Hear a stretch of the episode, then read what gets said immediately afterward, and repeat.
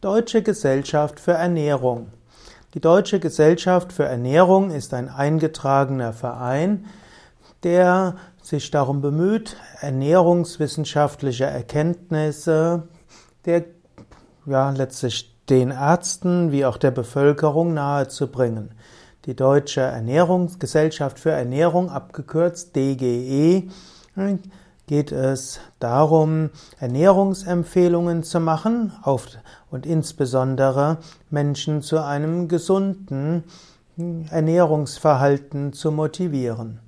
Die Deutsche Gesellschaft für Ernährung hatte sich eine Weile gegen die letztlich gegen Vegetarismus ausgesprochen, aber inzwischen geht die Deutsche Gesellschaft für Ernährung auch dafür aus, dass eine vegetarische und auch vegane Ernährung als Dauerernährung geeignet sein können.